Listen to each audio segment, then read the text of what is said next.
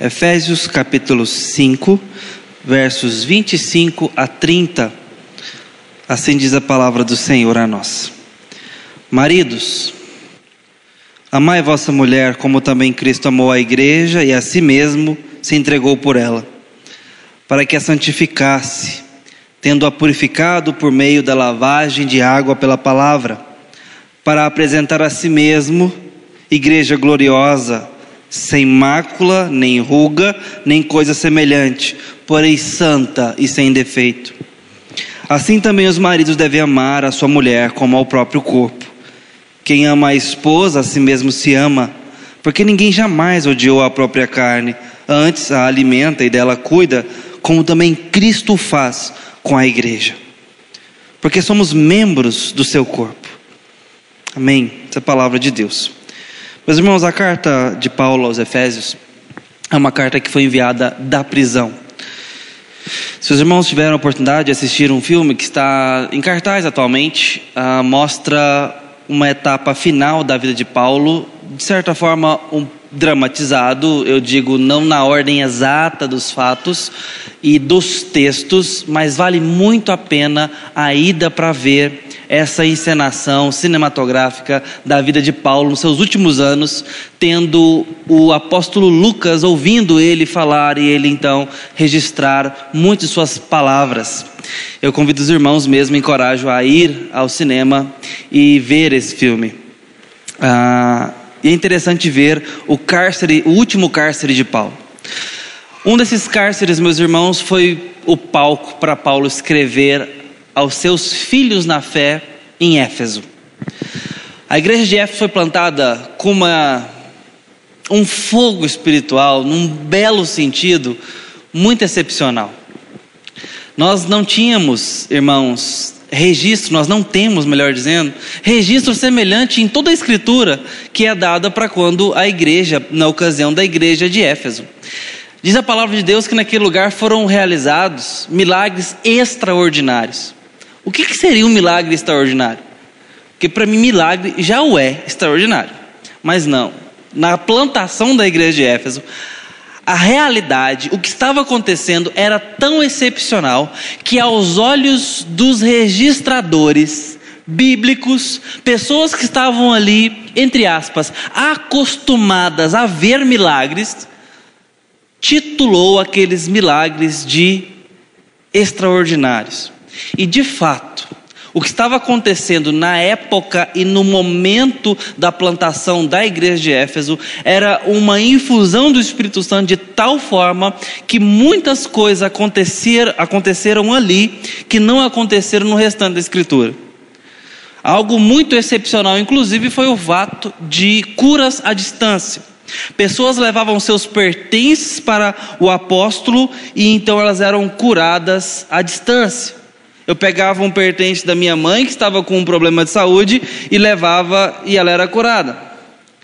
Isso hoje é muito usado em várias religiões, sem nenhum resultado, muito certamente.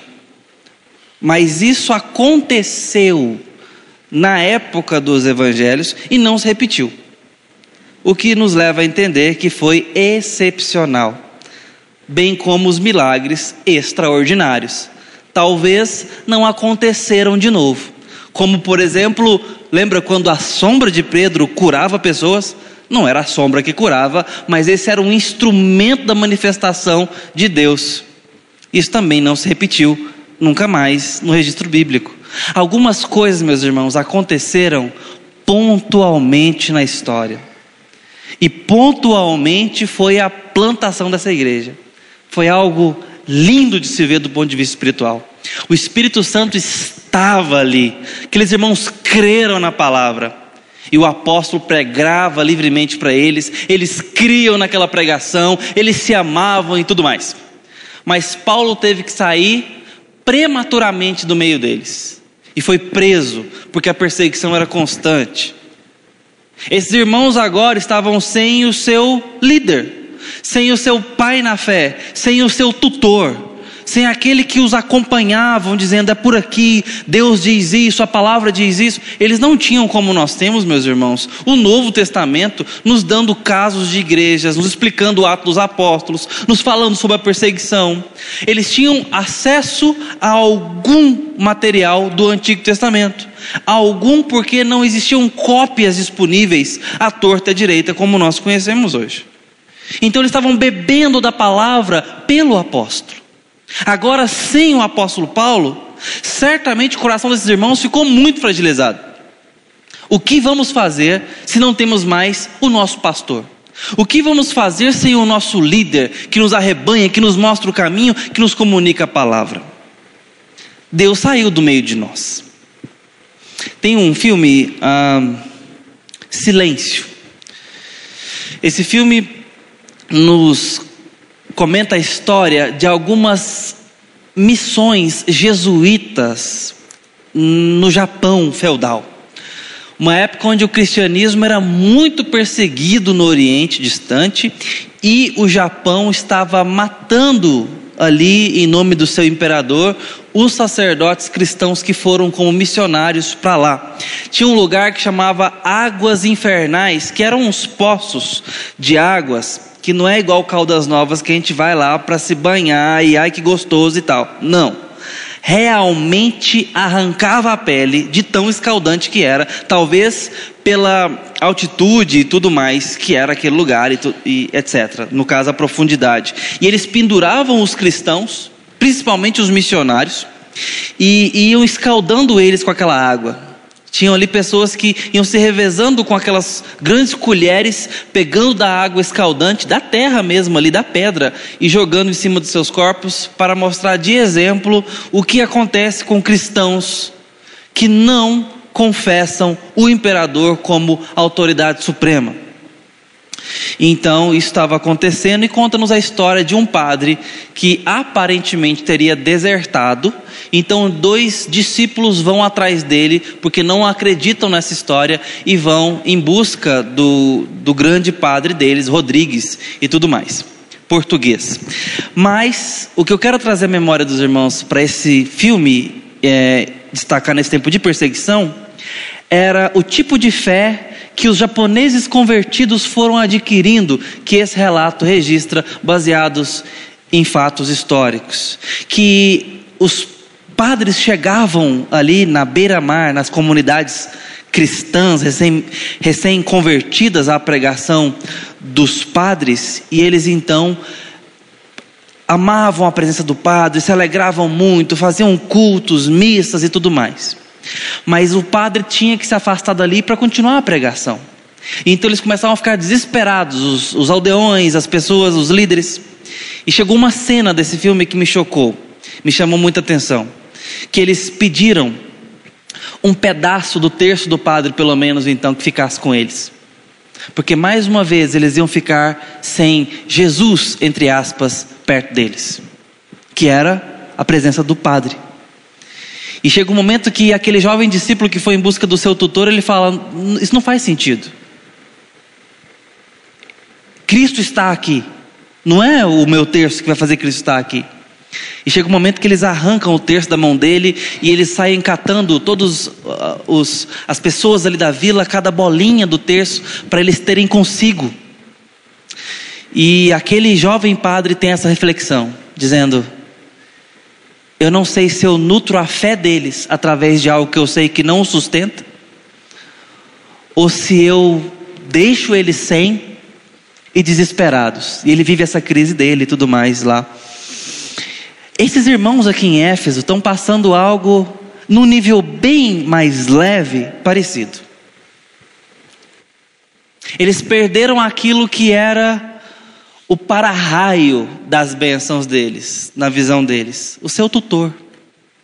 Aquele que trazia a palavra de Deus para eles, o alimento do dia. E Paulo então escreve essa carta para fundamentar a fé daqueles irmãos em ninguém e nem em nada que não somente a rocha da vida, Jesus Cristo. E os capítulos primeiros servem primeiro, segundo, terceiro, para fundamentar a salvação. Então Paulo começa a ensinar, talvez na maior frase da Bíblia, são mais de 18 versículos ininterruptos, sem ponto, onde Paulo está falando num fôlego só, entre aspas, que a nossa salvação começou na eternidade, onde Deus livremente quis ter um povo para si, sonhou com um povo.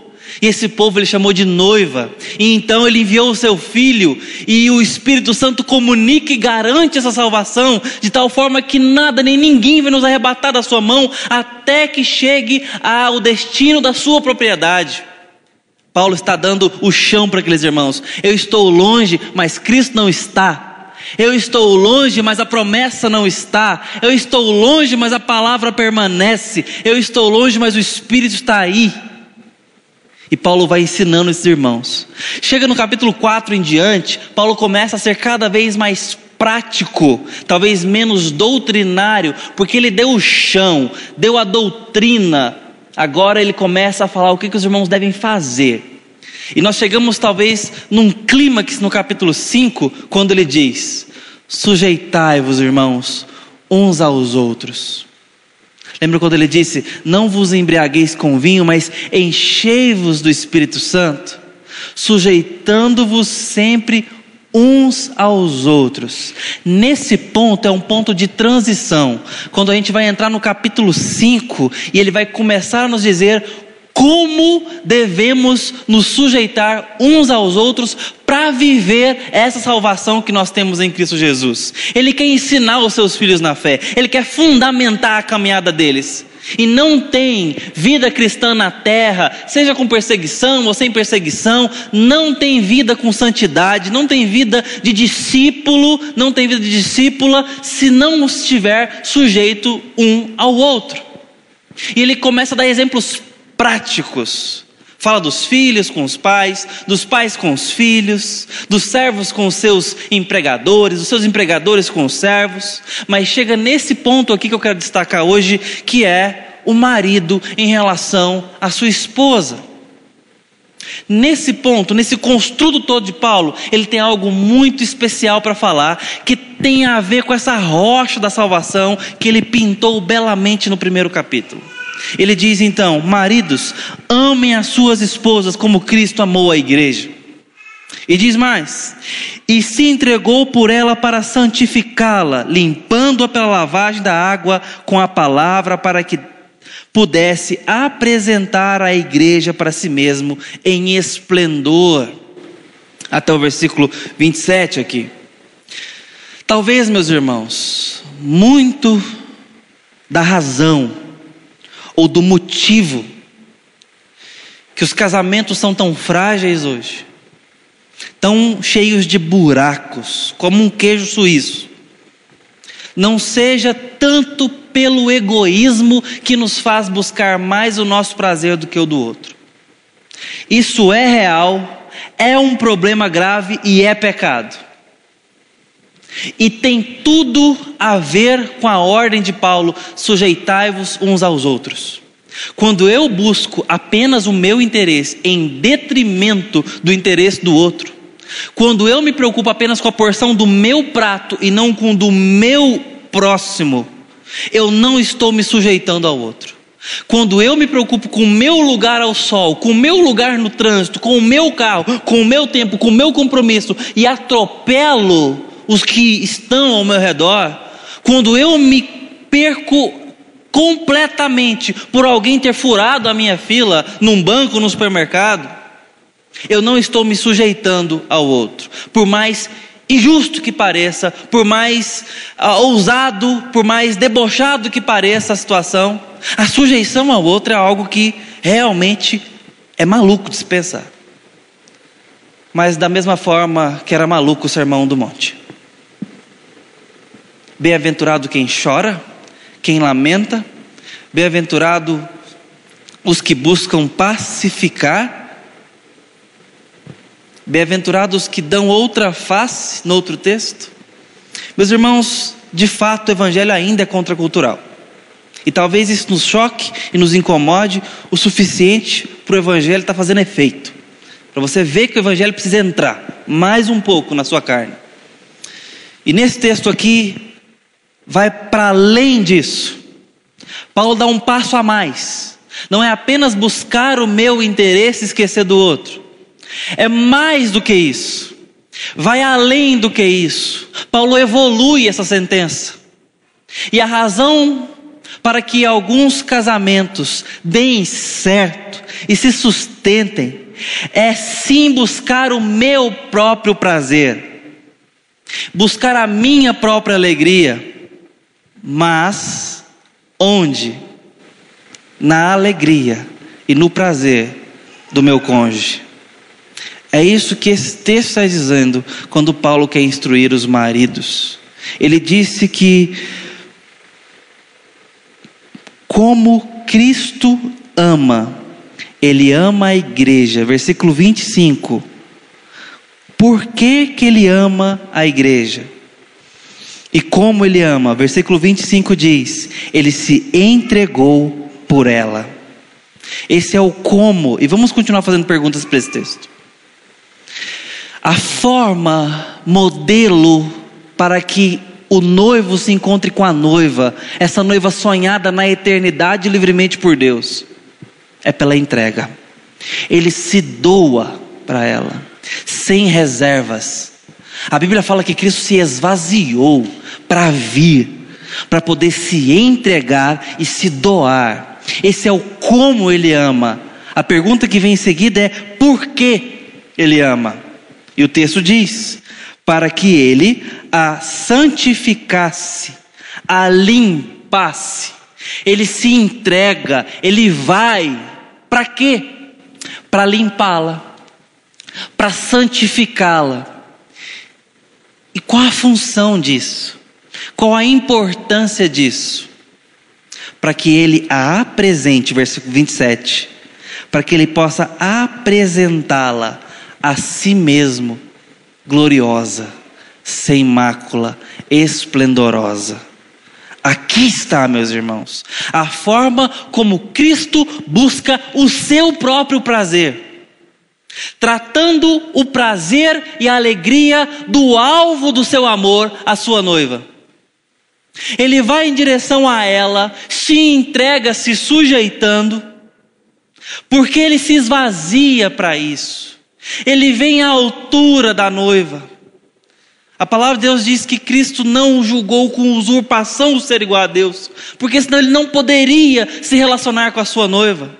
Mas ele vem de forma humilde, se esvazia para poder morrer por ela, poder se esvaziar por ela. Porque se Cristo não se humilhasse na forma humana, não se encarnasse escandalosamente, ele não poderia morrer, porque ninguém mata Deus mas ele se limita na forma humana para poder morrer. Senão ele não se entregaria por ela, e se ele não se entregasse por ela e não derramasse o seu sangue, ele jamais a santificaria e a perdoaria dos seus pecados e das suas manchas. Mas ele a amou na eternidade, então ele se entrega para limpá-la, para aperfeiçoá-la, para deixar ela santa por causa da alegria que estava proposta para ele. Hebreus 12, 2, meus irmãos. Por causa da alegria que estava proposta para Cristo, foi que ele suportou a vergonha e suportou o sofrimento pela noiva. Sabe o que Cristo falou, meus irmãos? Vai valer a pena e isso é uma é um cumprimento de uma promessa antiga em Isaías 53. Ele verá o fruto do penoso trabalho de sua alma e ficará satisfeito. Qual é o fruto do penoso trabalho da sua alma, do seu castigo, da sua vergonha, do seu maltrato, da sua morte? A sua noiva salva perdoada, vestida. Esse é o fruto que Hebreus 12 fala também. Alegria do casamento com a sua noiva, a alegria dele com a sua igreja, a alegria de apresentar ela para si mesmo. Cristo entende que fazendo ela feliz, que fazendo ela completa, Ele será feliz. O nosso Deus nos ensinou isso lá em Jeremias capítulo 29, quando diz o seguinte: Eu deportei vocês da amada cidade de Jerusalém para a terrível Babilônia. Agora aí na Babilônia são 70 anos. Então vocês vão fazer o seguinte: vocês vão procurar a paz, procurar é fazer. Vocês vão promover. Vocês vão ser pacificadores. Vocês vão pregar a paz. Vocês vão ser mediadores da boa convivência. Vocês vão fazer por onde? E vão pedi-la a mim. E na sua paz, na paz da cidade, vocês serão paz. O que Cristo está nos ensinando há tanto tempo atrás e nos repete aqui, meus irmãos, é que se nós semearmos a paz dentro da nossa casa, nós vamos ser os primeiros a colher. Mas a primeira coisa que a gente aprende no relacionamento é como pirraçar o outro. É ou não é? Isso a gente sabe. E na hora de qualquer nível de disputa, o que está em jogo é exatamente essa palavra: disputa. Ou a natureza mais primitiva das nossas dos nossos desentendimentos, dos nossos desencontros conjugais, relacionais, não é uma queda de braço para ver quem tem a última palavra, para ver quem vence no argumento, ou no tamanho do bico, ou seja lá no que for que a gente queira para demonstrar e para fazer o outro perder naquele momento. Não é falta às vezes de amor, não, gente. É falta de sujeição. É falta de querer ver a alegria no outro para que eu seja feliz. É entender qual a importância do outro para minha própria felicidade. Cristo entendeu que na alegria da noiva ele seria realizado. Na pureza da noiva, ele seria honrado. Na paz da noiva, ele colheria os frutos. Bem como ele sabe que na tristeza da noiva ele não é glorificado, que na mácula da noiva ele não é felicitado, que na morte da noiva ele não tem vida plena, abundante, radiante. Mas ele fala de esplendor aqui, que ao tratar a noiva, ele vai apresentar para ele Cristo não nos prometeu cônjuges perfeitos, mas Ele deu o exemplo de que, sendo perfeito, mesmo assim, Ele foi tratar a sua noiva. Nossos relacionamentos jamais serão perfeitos, mas pela obra de Cristo e pelo que Ele está nos ensinando a fazer aqui, dando a ordem a esses maridos, é para que a gente busque o prazer no outro. Coloque o outro como destaque da nossa busca. E isso vai fazer com que nós alcancemos uma base sólida na palavra, que Ele tem promessas para derramar. Então Ele aplica isso para nós nos versículos 28 e 30. Do mesmo modo, os maridos devem amar as suas esposas como a seus próprios corpos. Aquele que ama sua esposa, a si mesmo se ama, porque ninguém jamais odiou a própria carne, mas a nutre, a alimenta, a ama, assim como Cristo faz com a igreja, porque somos membros do seu corpo. E aqui, meus irmãos, é muito simples. Você está com fome? Você procura comida. Você está com sede? Você procura bebida. Você está cansado? Você senta deita. Não é? Se tem um cisco no seu olho, você procura tirar. Se tem uma coceira, você coça, a fim de se aliviar. Se o sapato está apertado, você tira. Se o suor desceu na testa, você limpa. Se você está sujo, você se lava. Porque você se preocupa com você, com seu corpo. Cristo está nos dizendo para fazer isso com o outro. É mais do que sair com uma bandeja de água, dando água e limpando o suor e dando comida. É para a gente colocar o outro na prioridade, natural, quanto é a gente beber uma água quando está com sede. Ele está falando: você não ama o seu corpo? Claro que ama. Então, é assim que Cristo cuida da igreja. O tempo todo, em constante prioridade. Maridos, é para vocês fazerem assim com as suas esposas, em constante prioridade. É para você pensar a sua relação com ela. Não é acidental. Não é para dar corda e toca o barco. Isso não funciona nem com uma samambaia dentro de casa. A natureza não cuida, não, gente. Mata, morre. Tem que dar pelo menos um copo d'água por dia para ela. Nossos relacionamentos também não duram deixados ao sol. Nós precisamos colocar diante de Deus, precisamos buscar a força do Senhor e priorizar o cuidado desses relacionamentos. Cuidar do outro. E buscar no outro a nossa própria felicidade, buscando a felicidade não em quem ele é, buscando sentido nele, mas fazendo-o feliz. Fazendo feliz. E claro, meus irmãos, que isso se aplica completamente às mulheres. Jesus havia dito a maridos e esposas e a todos nós: amem uns aos outros. Amem uns aos outros como vocês se amam. E Jesus amplia isso quando diz: amem uns aos outros como eu amei vocês. O casamento é um lugar para a gente aplicar esse mandamento no dia a dia. Quando você ama a pessoa e quer ser uma só com ela, você está se amando. Isso serve para todos os nossos relacionamentos. Nossos irmãos, nossa família. O nosso amor ao outro tem que ser pensado e decidido, senão não vai acontecer. É colocar a alegria do outro em importância e valor. Buscar na alegria do outro a nossa própria alegria a ponto de que se o outro ganhar, já está bom. Parece que eu ganhei também. Às vezes eu fico lembrando do meu relacionamento com a minha mãe, com meu irmão. Eu não tenho meu pai já há 18 anos.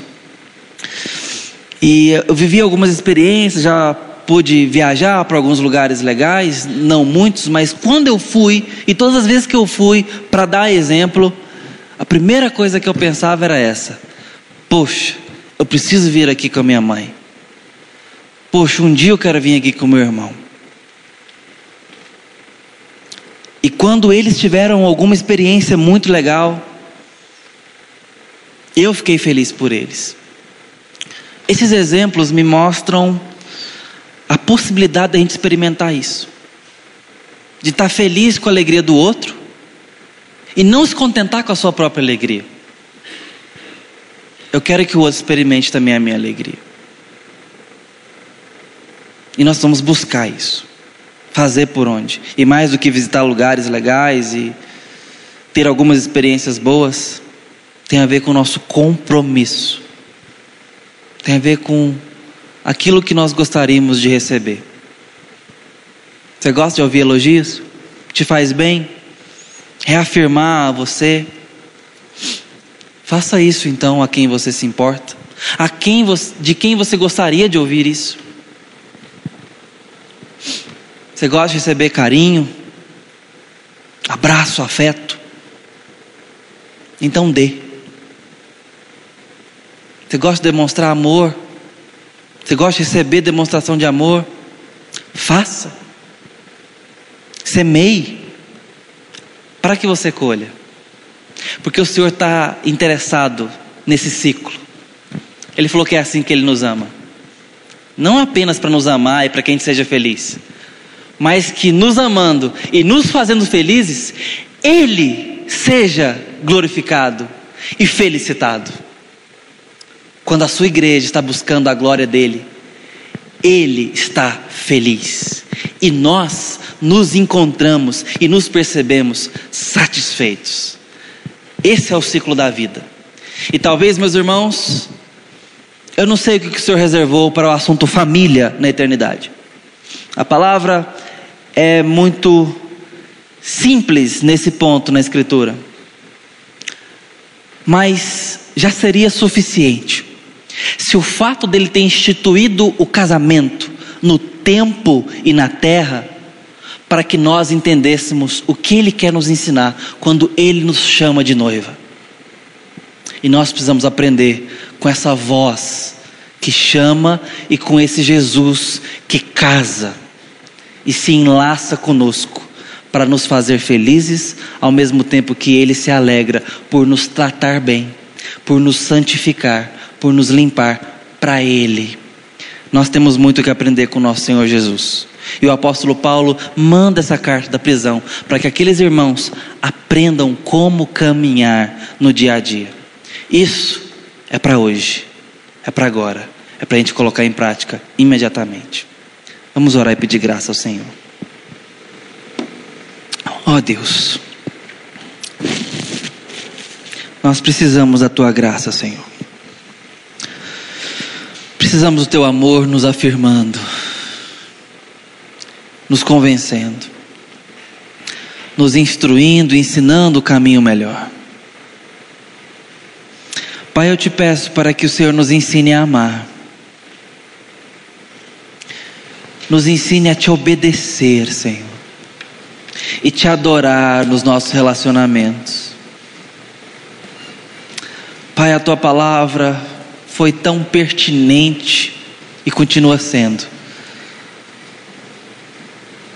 Ao nos ensinar, ao nos mostrar que o Senhor salvou a tua noiva e continua amando essa noiva, e que esse padrão esse absoluto de amor, é um caminho para nós seguirmos.